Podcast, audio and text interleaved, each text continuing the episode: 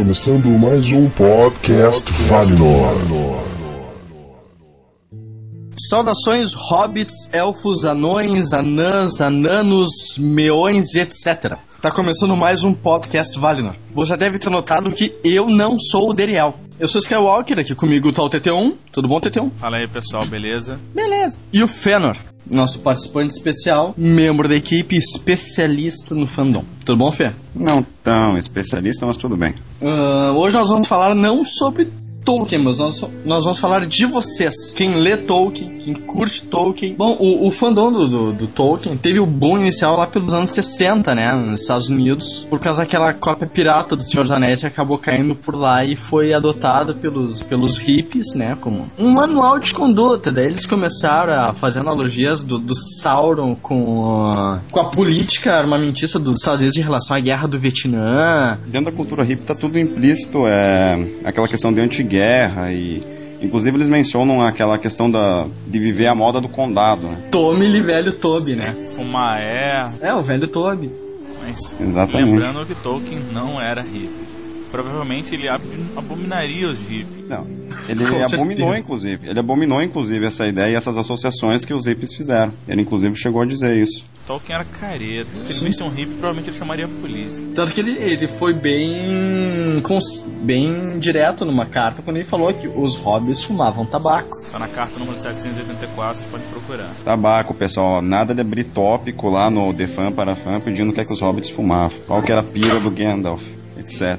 Esse é um dos tópicos top, né? Assim, abre um é. é quase asa de Balrog. Mas então, uh, e aí você está dizendo que. Eu nem lembro o que você estava dizendo, quarto, né? O que, que era que você estava dizendo? dos, hippies, da cultura armamentista do, dos Estados Unidos em relação à guerra do Vietnã, etc. Ah, sim. Daí nessa época, no começo, no 1960, foi criado o primeiro grupo de fãs organizado, que é a Fellowship of the Ring. A Valinor ainda não estava ativa nessa época. Não, não, não. não. Mas não tinha acontecido a fusão entre aquela Quend e o Pelena. História mais Vamos continuar. Daí em 67 foi fundada a Sociedade Mythopoetic pelo Glenn Goodnight. Não é Boa Noite, é Bom Cavaleiro. Esse é o nome dele? É, Glenn Goodnight. Eu acho que vale ressaltar também que conforme a, a obra assim, de Tolkien foi adquirindo, vamos assim dizer, prestígio entre a população mais comum, ele acabou adquirindo uma uma reputação meio dúbia, né? No que se refere às críticas literárias. Como assim? Ah, por exemplo, aquilo que se torna muito popular acaba sendo alvo da crítica, né? A crítica tende a massacrar. É, o, o Gabriel que comenta,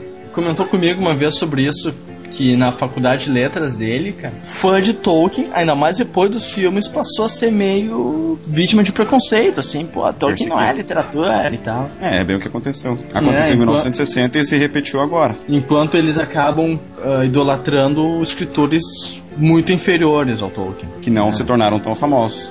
É. Não, ou até que se tornaram super famosos, tipo o Jacques Kerouac, por exemplo. O On the Road dele é um, é um clássico, mas pô, o ah, cara sim. chega aos pés o Tolkien enquanto escritor. Na minha opinião, pelo menos, eu, eu achei um saco esse livro, pra falar a verdade. Livro de hippie. Mas em 69, né, foi criado finalmente a Tolkien Society na Inglaterra. Talvez a, a, a principal organização de fãs de Tolkien. Né, e o principal evento deles é a Oxenmoot. É um evento anual que é o carro-chefe deles. É, é quase que nem o nosso encontro nacional, mas não é tão bom.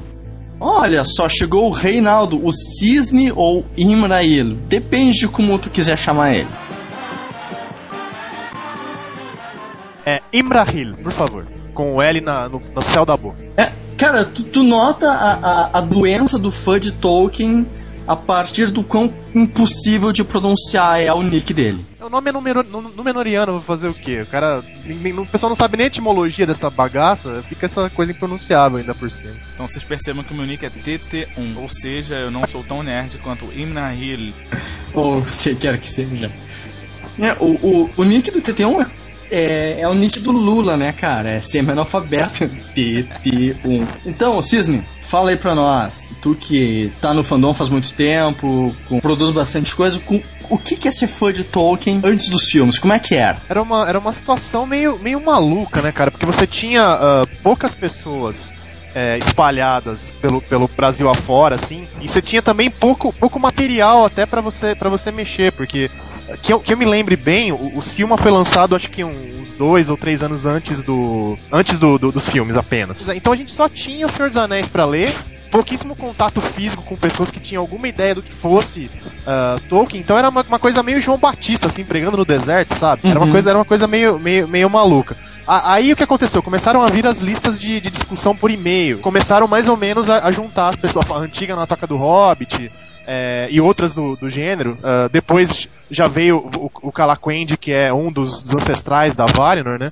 E isso começou a juntar um pouquinho mais é, de gente, mas também por via virtual. É, a, gente, a, gente, continuava sentindo que aquilo estava longe de ser um fenômeno de massa. O, a, hora, a, hora, que os filmes começaram a, a, ser filmados e começou a ver um zoom zoom zoom de mídia em torno daquilo, foi, foi uma coisa meio meio chocante, porque a gente sentiu aquele monte de gente caindo de paraquedas na, na história, assim, falando, ah, o Legolas é lindo, como ele é pausudo. Muitas vezes sem noção nenhuma do que era, do que era, do que era realmente a obra. Então foi, foi uma transição bem brusca, eu diria. E mesma coisa, cara, tu, na, na, na tua posição de fã true, entendeu? Fã truzão mesmo. Como é que tu vê essa, essa invasão dos novatos aí? Tu achou, pô, o que, que esses noobs querem aqui? Ou, sei lá, é mais gente pra, pra, pra debater, pra enriquecer a obra? Cara, a vantagem é que houve uma certa, um certo peneiramento, assim. O pessoal que era totalmente superficial e tava só na, na onda, é, faz muito tempo que caiu fora. E ao mesmo tempo os filmes trouxeram gente que quis realmente se interessar e correr atrás, entender melhor e se aprofundar mesmo, como fã e até como apreciador literário das, das coisas. Então, no fundo, no fundo, eu acho que o balanço é bem positivo, viu, cara? Eu não. Eu não irritava um pouquinho as menininhas é, pagando pau pro Legolas, mas, mas de resto o balanço é bem, bem positivo. A gente tem muitos sites que, que hoje não existem mais, né, o Cisne? Assim, no, no, meio do caminho ficou muita gente, né? Acho que a grande maioria, né? Esse, esse fogo de palha trouxe até também essa, essa coisa de, de, de grupos de fãs e de, e de, sites que tentavam acompanhar ou os filmes ou, ou o que vinha depois, mas você vê que era, que, era, que era meio alimentado por uma coisa um pouco efêmera, pelo, pela empolgação mais momentânea ali e realmente muita gente ficou, ficou para trás. A Valor e, e alguns outros uh, sites e comunidades é, são a exceção e não a regra, isso, isso é certeza. Sim. Até o Conselho Branco é muito grande naquela época, eu me lembro, no começo do segundo filme o Conselho Branco estava imenso e, e, hoje a gente, a gente não vê uma, uma, presença tão grande do CB, né? Pois é, a impressão que eu tenho, lógico que eu, eu, eu sou paulista, tô. não paulistano, detalhe, sou paulista e, e, moro em São Paulo, mas a impressão que, que eu tenho é que praticamente só em São Paulo, talvez um pouquinho no Rio, o CB conseguiu montar uma base mais ou menos autossustentável. E de resto, realmente a coisa, a coisa parece ter arrefecido muito, assim, chega a ser, ser até um pouco chocante. Teve, teve, teve essa queda no, no Conselho Branco também, não dá, não tem nem como negar. Conselho Branco, para quem não sabe e tá ouvindo, é uma sociedade Tolkien basicamente não virtual. Ou seja, as pessoas se encontram mesmo, existe um representante em cada estado, eles têm um estatuto, os membros frequentam, fazem ações sociais, se encontram para estudar, e a gente meio que ficou muito mais virtual e menos terreno, né? Até por causa do, do CB ser muito grande. É, e é complicado também porque, por exemplo, aqui em Porto Alegre, tá? 90% do, dos encontros dos fãs de Tolkien envolve eu, o Gabriel e o Slicer se juntando para jogar RPG, entendeu? Porque é muito raro ter encontro de Tolkien aqui em Porto Alegre, pelo menos. É muito raro. É, eu não sei se tem uma coisa meio. Lógico, tem, tem variedades regionais mesmo, né? As pessoas é, lidam com isso de maneiras diferentes, dependendo, dependendo do lugar. Não sei se os, se os fãs gaúchos não, não, é, não é que eles são menos numerosos ou uma densidade menor, mas o pessoal é um pouquinho mais na D, aquela coisa mais europeia, mais distante, não sei. Se, se é um pouco de preconceito de, de sudeste pro sul quanto a isso. E, e lógico, o, o, o, encontro físico demanda muito mais tempo e organização das pessoas do que você juntar a galera no, no meio virtual. Talvez, talvez por isso a gente consiga é, manter um, um, tráfego maior e as coisas rolando com mais frequência no, no, no meio virtual. Com certeza. Ah, achei que o Fernando tinha saído. Não, tô aqui, tá. Tava quieto. Na, na sua cidade, não. como é que é a presença dos fãs? Acho que é só ele. É, basicamente. Vou exagerar também, né? Pô, você tá tratando de um negócio extremamente pequeno aqui. não, não tem muitos fãs mesmo, não, cara. É raro. Eu já encontrei um outro perdido, assim, sabe? Mas é cara que leu o livro uma vez e pá, achei legal, etc. Mas não, não tenho interesse de se aprofundar mais na coisa. Só pra gente localizar geograficamente, exatamente qual, qual, de qual cidade estamos falando, mestre Fiona? É Marechal Cândido Rondon, oeste do Paraná, do ladinho do Paraguai. Quer Moamba? Ah, sempre, sempre é bom, né? Como é que tá? O, tá bom o preço do iPod Mini aí? Ah, não, é Pod Minis oh. for Girls, como diria o Boris. Deixa pra lá. E é, é, engraçado também que, que, depois dos filmes, o, o, meio que aconteceu uma cisão do fandom do, do, de Tolkien, né? Porque daí tem, surgiram os puristas radicais e aqueles caras que, que aceitam a, as mudanças do filme, né? E talvez a, uma grande manifestação disso seja que nem fizeram com o episódio 1 de Star Wars, uma reedição do Senhor dos Anéis, dos filmes, que é chamada Lord of the Rings The Purest Edition, onde eles é um, juntaram todas as versões estendidas, um filme de 8 horas, tirando tudo que mudou. Sobrou alguma coisa? Sim, o filme tem 8 horas, cara. Diminuiu uma hora e pouco de filme. Foi, é uma hora e meia, mais ou menos, né? Três horas e meia do Retorno é. do Rei. Versão de, de, de, de cinema, é uma hora e meia jogado fora e o resto. Não, eles pegaram. É, eles pegaram as versões estendidas, né? As três versões estendidas e reeditaram. Ah, Não, as estendidas? É, as estendidas, cara. É, deve ter Mas ido é... embora umas três horas, digamos. Mas isso é assunto para outro podcast. E eu assisti, entendeu? É, é muito legal, é, é, muito interessante de, de notar, assim, a dedicação dos caras, o capricho na edição. É, é não, não foi um trabalho porco, entendeu? E vale a pena falar mais sobre isso. Já fazer um podcast só sobre isso algum dia. É, é que agora, agora eu fiquei. Eu, eu, eu não vi, aquela, aquela coisa meio simples. Eu não vi, mas a minha mulher viu, o meu cachorro. Mas aquela coisa, é, você acha que funcionaria pro público geral essa versão, Sky? Você acha que ela que ela teria apelo pro público não leitor dos, dos livros, assim? Essa é uma pergunta legal, porque meio que desmonta os argumentos do Peter Jackson. Ah, não, a gente precisa mudar em favor do público que não conhece os livros e tal. Assim, é que assim, ó, na verdade não muda muita coisa. Por exemplo, a, a, a Liv Tyler é praticamente limada do filme. A Liv Tyler some, cara. Ela só aparece fazendo beicinho, olhando para baixo, etc, etc. A nossa opinião acaba sendo parcial, a opinião de fã, né? A gente teria que ver realmente para quem nunca sempre viu alguma coisa dos Anéis, o que a pessoa entenderia do filme. Eu acho que o entendimento cai bastante, sim. Ah, talvez. É, se eu tenho uma coisa. Agora é simples resolver isso aí. Basta pegar uma pessoa que nunca viu nenhum dos filmes, nem nenhum, nenhum dos livros, fazer ela sentar pra assistir 8 horas do, do, do negócio. É muito trivial resolver isso. Já aproveita então... e já, já faz o. aplica o método Ludovico nele. Perfeito. Vamos deixar os olhos do cara abertos o tempo inteiro. É, pegando o colírio e tocando. Pegando coisinha no olho dele. É. Tocando Beethoven. E aí, com, e como é que funciona na Valinor a questão do fandom? Com, tem encontro nacional todo ano, né? Acho que desde o primeiro ano da Valinor tem encontro nacional. Sim, o primeiro encontro nacional foi em 2001. Tá, foi em 2002 por volta de julho. Foi junto com o primeiro encontro internacional de RPG, o segundo encontro internacional de RPG. É, eu só fui em 2005, eu nunca dei muita bola pro nacional, na verdade. Eu não, não, não, não tinha planos de ir pra São Paulo do, pro Rio para participar. Só só 2005 que eu fui dar bola pra, pra resolver ir. Então eu nunca me enterrei muito, para falar a verdade, por, pelo encontro nacional. Se arrependeu, né? É, cara, bah, foi muito legal, foi Aí... muito bom em setembro de 2002 a gente teve o segundo encontro nacional e esse foi no Rio. Que foi no aniversário do Frodo do Bilbo, né? Isso, dia 22 de setembro. Foi o primeiro grande encontro, porque a gente juntou cerca de 220 pessoas no Sesc Tijuca do Rio. E Caraca. esse número era inédito no Brasil até o momento num, num encontro de fandom Tolkien. Nunca se havia juntado tanta gente para falar ou para celebrar as obras. E aí, isso estava no auge do segundo filme, se não me engano, ou do terceiro filme, não me lembro mais. Acho que foi do segundo, cara. Segundo, provavelmente segundo. O terceiro encontro foi em janeiro de 2003, uh, ah, em São Paulo. A gente fez um, um churrasco, é sempre um, um, encontro com muito churrasco, quase não se fala de Tolkien, na verdade. E naquela época a gente sempre fazia em dois dias.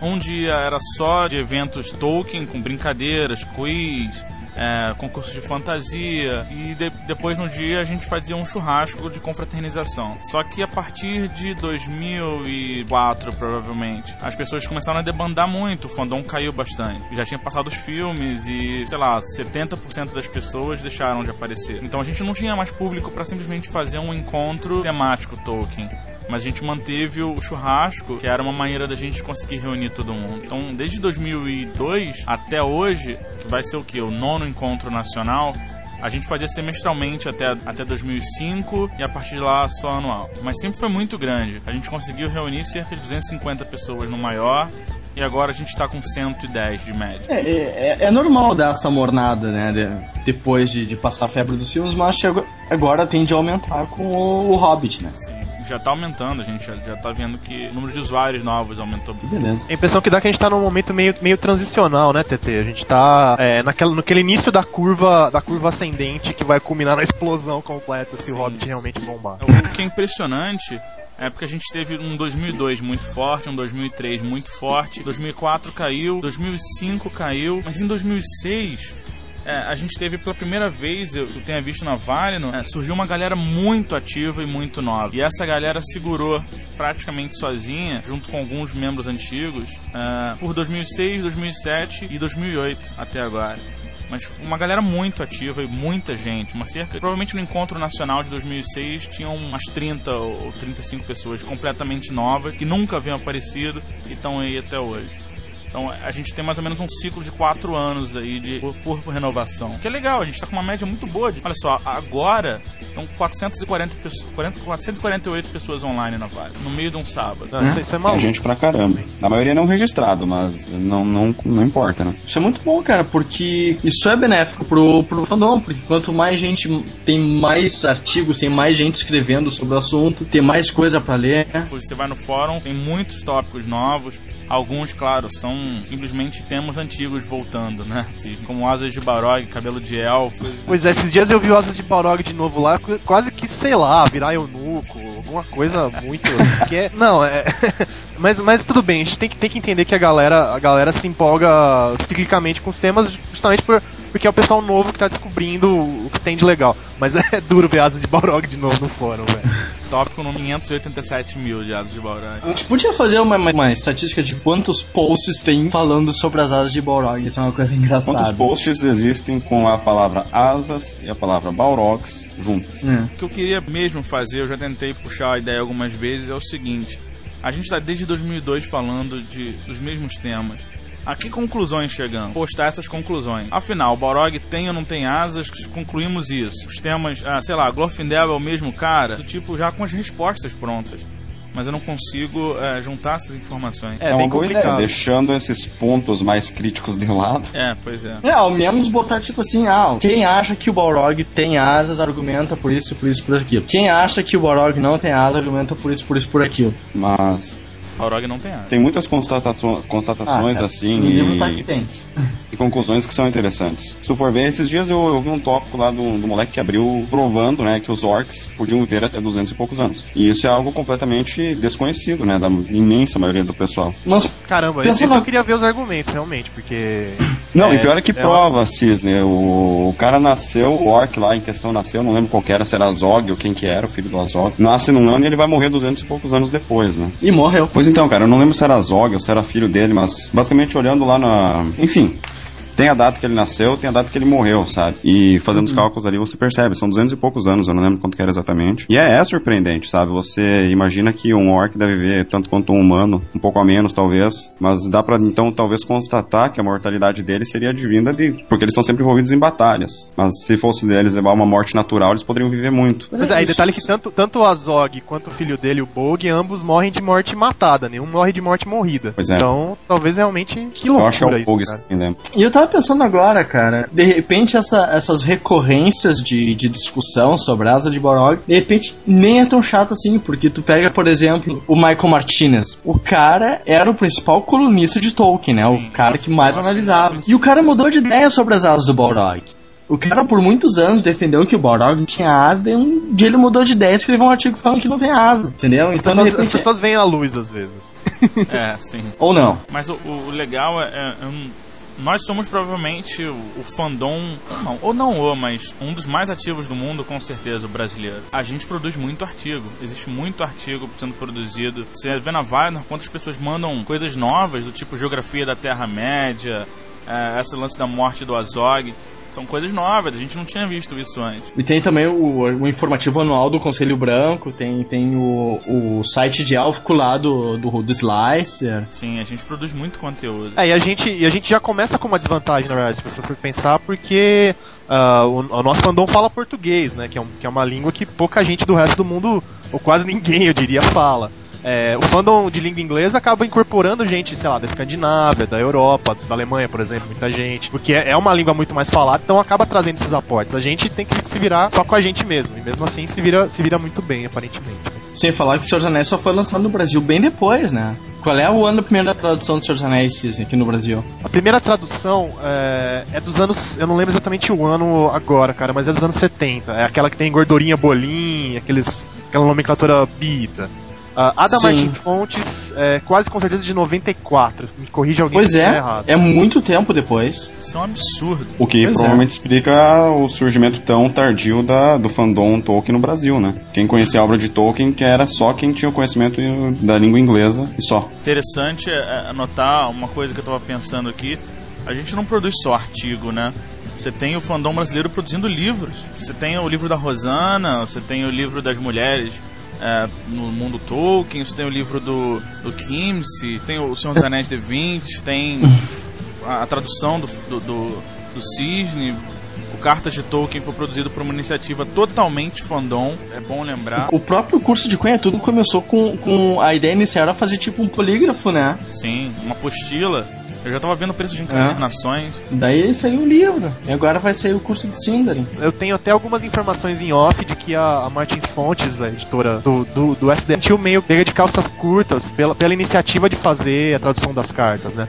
E depois saíram falando, ah não, mas a gente queria fazer e de um jeitinho mais complicado, mais, desculpa, mais caprichado, yada yada.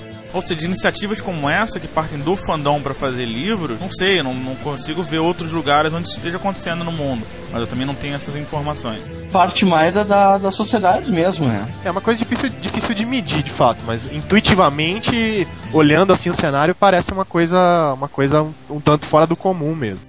Aparentemente, o curso de Queen, inclusive, aparentemente é, o único, é a única versão de livro pra ele no mundo, né? A brasileira é a única do mundo em que o curso de Queen virou, virou livro mesmo. Pois é, tiver errado, mas original. É, se não me engano, o, o, o Falskanger, que é o, que é o criador do curso, comentou isso com o Gabriel. Que, que não, não tinha outra. É a primeira vez que, que, o, que o curso dele ia ser lançado em formato de livro. Sim, sim, isso tá no site dele, inclusive. Ele coloca É. lá. E o livro é lindo, né? Ah, ficou muito bom, ficou muito legal. A capa do, do curso de Sindarin é, é animal. A capa do curso de Quenya revela algumas surpresas pra quem é fã da Valinor.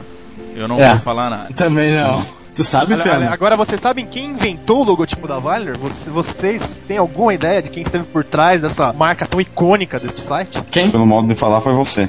Pois é, então, ah, não sei se o pessoal conhece a história do, do logotipo da Valor, mas ele é basicamente é, uma das, das obras do nosso primeiro web designer, um dos primeiros, junto com o Fábio, o Fred Dunadan, que é um amigo nosso aqui de São Paulo, da São Paulo capital, é, ajudou a fundar a Valor, depois acabou nos deixando aí, mas ah, a, a ideia foi, foi reproduzir ah, a, a, a Valakirka, né, o, a foice dos Valar, que é descrita no Silmarillion, que seria a nossa constelação é, da Ursa Menor no hemisfério norte da, da Terra. E então eu, eu pensei nessa ideia e o, e o Dunadan foi lá e executou e realmente ficou, um símbolo para todo sempre aí do, da Valinor, eu espero. E é Bastante lindo, sim.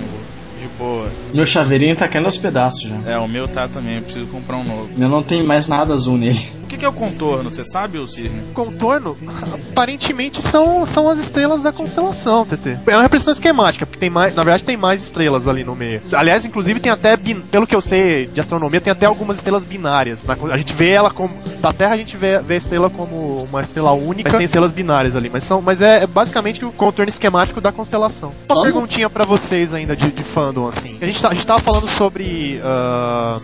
é, essa coisa de, de- do lançamento de livros é, geridos pela- pelo, pelo próprio fandom e essa coisa mais, mais proativa nossa. O, o downside que eu vejo, o lado, o lado meio, meio ruim, não sei se vocês vão concordar, mas é que aparentemente esses livros, como o próprio curso de Quenya, como as cartas de Tolkien, a gente ainda tem uma certa dificuldade de fazer com que eles sejam é, grandes sucessos de vendas, de público mesmo. A, a pergunta é se vocês acham que é, que é, que é só porque são, ainda, ainda são temas muito específicos que só o fã hardcore muito forte vai, vai, vai querer se interessar e comprar, ou se tem alguma outra coisa que pode ser feita aí pra gente, por exemplo, a gente conseguir lançar, lançar a série History no Brasil, ou coisas desse tipo. Eu acho que é justamente esse ponto de ser muito específico, Cisne. Eu não acho, não. Eu acho que a gente não conseguiu atingir o, o- o a grande mídia. Esse foi o grande problema, eu acho. Mas, TT1, pensa quem que vai comprar um History of Middle-earth? Ah, cara, tem público. Se- não, se não for o fã hardcore. Mas as pessoas sequer sabem o que é o History of Middle-earth. É, é que, tipo, a gente sabe que, tipo, tudo começou com o, o livro dos contos perdidos, mas ninguém sabe. O, o cara que, o, o leitor eventual não sabe. Pois é, mas aqui em maior parte esses livros, como no caso os home, tem muito texto picado, etc. Não é algo assim compreensível tão facilmente. Você precisa de ter um conhecimento já das obras. Mas olha o Contos é. Inacabados. Como é que ele foi de vendas? Eu vejo ele vendendo na Saraiva, no Submarino, em vários lugares. É um livro difícil. Mas é, é um é livro que... só, né, cara? Ou são 12. É, acho que o History of Middle Earth é um caso à parte, entendeu? O History é, é pro fã doente mesmo que ele é tudo. Vamos pegar, por exemplo, o Children of Húrin, as cartas. Não, aí não. Aí eu concordo, é. aí eu acho que, ah, que não, um não tá isso da de penetração no mercado, entendeu? De divulgação. Sim, sim. Eu acho que a estratégia de divulgação foi fraca só pro Cartas. Eu acho que o Cartas até vendeu. Eu não sei quanto foi a tiragem, mas me parece que vendeu a tiragem toda. É, essa informação não, eu não tenho. O que eu posso dizer é que eu tentei fazer a minha parte em termos de divulgação midiática, consegui, consegui um. Deu pra fazer uma. Um, um espaço no Folhatim, que é o caderno de, de, de pra, pra, voltado pro público jovem da, da Folha, com algum, até com alguns trechinhos da, da obra, algumas das melhores frases do Tolkien que tinha, que tinha no Cartas. Mas eu acho que a gente tem, tá lidando com outro problema também, galera, que é, que é o tamanho. A gente, a gente que é leitor, compra livro com regularidade, a gente às vezes esquece de quão pequeno é o mercado editorial brasileiro, é, no geral, assim. É um livro que vende 10 mil uh, exemplares já é considerado um sucesso bem, bem razoável, na verdade, porque as tiragens em geral são muito pequenas e vendem menos do que, do que a cota total delas.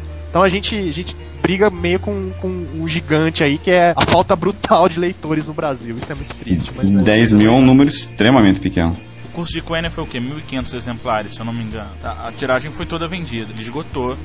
Chegou a ser vendido no Submarino, Saraiva, esgotou. Ah, o Carta de Tolkien eu não, não, me lembro mais, eu tinha essa informação, não tenho mais. Da tiragem. Ah, ela foi vendida. Mas é claro, não, não não dá pra gente comparar se fosse uma, um livro lançado por, por, pela Martin Fontes, vendendo vários grandes megastores. É, cara, eu vi as cartas da cultura aqui em Porto Alegre. A, a, o Submarino tinha, se eu não me engano. Isso que eu ia mencionar, o Submarino vendia. Ah, vi na Jambô também. É, não, eu, eu não sei se o problema é de, se o problema é de distribuição, galera. Eu, eu acho que tem um gargalo mais embaixo, assim, um buraco mais embaixo que, que, às, vezes, que às vezes atrapalha. Talvez seja, seja meramente o fato de, de não virar um, um fenômeno de mídia, né? O próprio, o próprio Senhor dos Anéis, embora vendesse adequadamente antes, do, antes dos filmes, ele só engrenou como, como, como livro de massa no Brasil depois, depois dos filmes. É, acho que justamente por, por, esse mercado muito pequeno, elitizado que a gente, que a gente tem, que as pessoas só, só tendem a, a comprar e, e, e ler um livro quando ele tá tão por toda parte, assim, mediaticamente, que fica meio, fica meio inevitável. É, é complicado. Eu não sei não, se não, porque quem vai comprar o livro, na verdade, é o fã. E o fã normalmente lê bastante livro. O fã de Tolkien é um, é um bom consumista de livro, é um bom leitor, eu acho. É, eu realmente não sei, não sei. É, tem, tem algo, talvez tenha alguma variável que esteja escapando pra gente aí no meio. Essa é a grande pergunta. Quantos livros você lê, pessoal, por ano? Bah, eu ano passado eu li quase 30. Eu tava com uma média de 1.4 por mês, há dois anos. É. Ano passado eu devo ter lido, sei lá, um livro. Eu li uns a minha, a minha, 15 ano passado, muito pouco. A minha média, mas é que eu, enfim, aquela coisa muito, muito, muito pra trabalho também, mas a minha média deve estar tá por volta de, de, um, de, um, de um, um por semana, assim, mais ou menos. Nossa, um por semana? TT, tu tinha mencionado que as cartas tinham esgotado? Sim. Tem a venda aqui no site da Arte Letra, cara. Acabei de conferir. Ah, sim, mas é. É, não, mas. Fica aí a dica, se alguém não tem ainda, 35 reais no site. Deve ter o curso de também pra vender. Galera, vale a pena. Cartas não só como. Deixa eu só fazer o comercial aqui, dar uma ajudinha pro Gabriel e pro pessoal da, da Arte Letra mas é não só como, como informação sobre a obra, mas como literatura mesmo. É muito engraçado.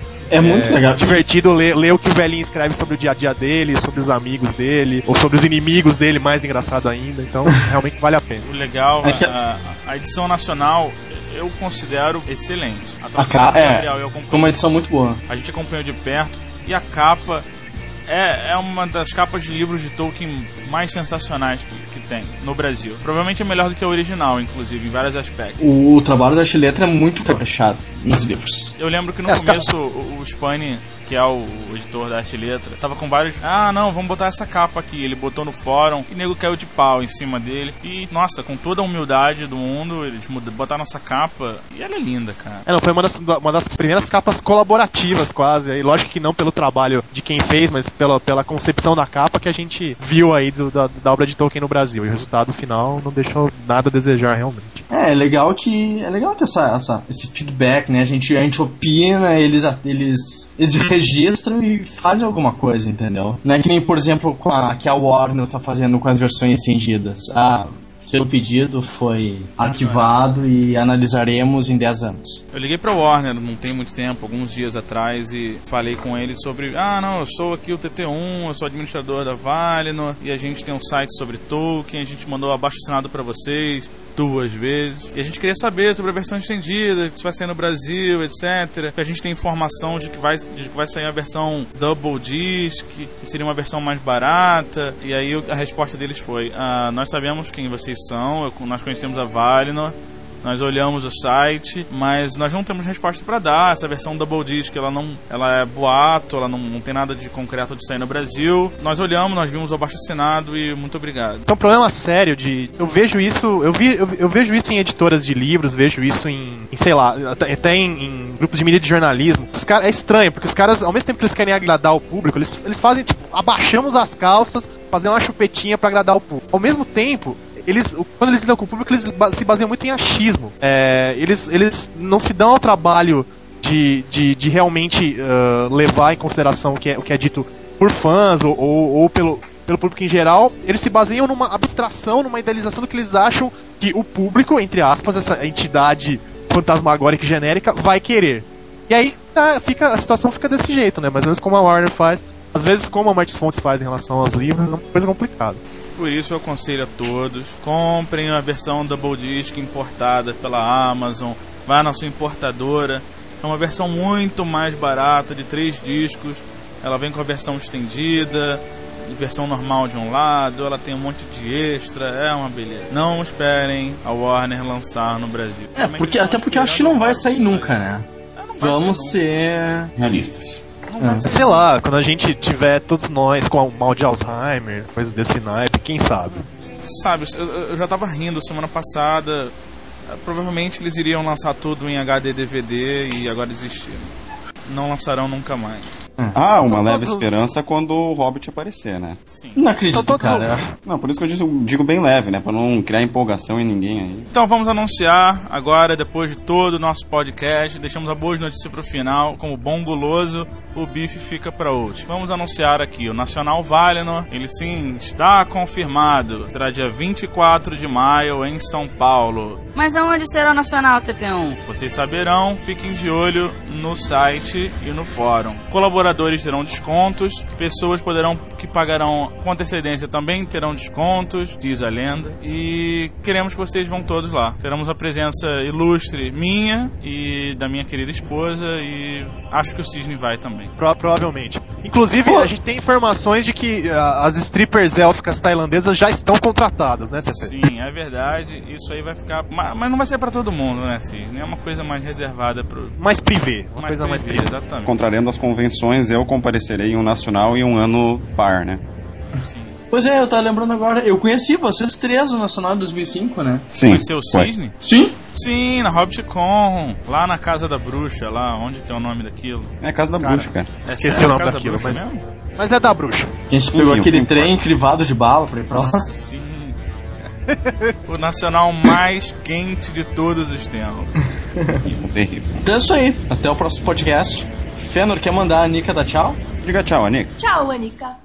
Falando élfico com cisne. Se você tem uma tendência mais é, élfico hippie, assim, se você quiser cumprimentar alguém, você pode simplesmente dizer sere, que é paz. Agora, se você tá no meio da sua aula de elfo, na élfico idiomas, e você quer dar uma saidinha, você vira pro professor e fala, Saitamo, Masukinen, que é professor, posso beber água? Muito boa essa. Ah, por exemplo, é, seu amigo fã de Tolkien está fazendo aniversário e você canta pra ele. Na Valina Elie Aure meldase, rimbalase, rimbiene cuilese. Que é o parabéns pra você. Cara, essa foi fantástica. Ah, agora também, obviamente, né, sempre aquela necessidade do, do chaveco élfico, afinal, uma espécie com dificuldades de reprodução sérias, quase próximas do panda. Então, tem algumas frases para ligadas ali ao namoro élfico. É, uma delas é o famoso Inye Tiemela, que é o eu te amo, repetindo Inye Tiemela, que é uma frase canônica. Essa frase aparece no History of Middle-earth, quinto livro, The Lost Road. Parece que ela não casa muito com o élfico maduro, mas tá valendo. Aí tem algumas outras, por exemplo. Mameli você gosta de mim? Repetindo, Mameli Ah, se tiver na internet com uma elfa, por exemplo, o, o popular de onde TC. De onde TC é malotecalhe. Repetindo, malotecalhe. Existe tecla? É, eu acho que literalmente é de onde você está escrevendo, mas Ah, para os nossos propósitos vale. Eu não entendo você. É uma mulherada querendo discutir a relação. Umin Hanyalye. Repetindo, Umin Hanyalye. Não entendo você. É, aí umas, umas frases mais genéricas ali, né? Algumas da obra, algumas, algumas outras. Então a saudação do, do Tolkien, do, desculpa, pro, do Frodo pro, pro Gildor Inglorium, que é a tradicional Ellen Stila Lumen Omentielvo. né, Que uma estrela brilha sobre ela do nosso encontro. Ah, o Oi élfico, que na verdade é um salve, que é o Aya. Outra frase, do- nesse caso do, do Contos Inacabados, que é o Anar Kaluva Tieliana, que o sol brilhe sobre o seu caminho. Outras aí, essas são mais forjadas por fãs também, ligadas a, a cumprimento ou, ou desejos, votos de felicidade. Ah, uma delas é Merin Sahareli Alasse. Desejo que você tenha felicidade. Outra usada como saudação, mas não pode valer também, que é Almare.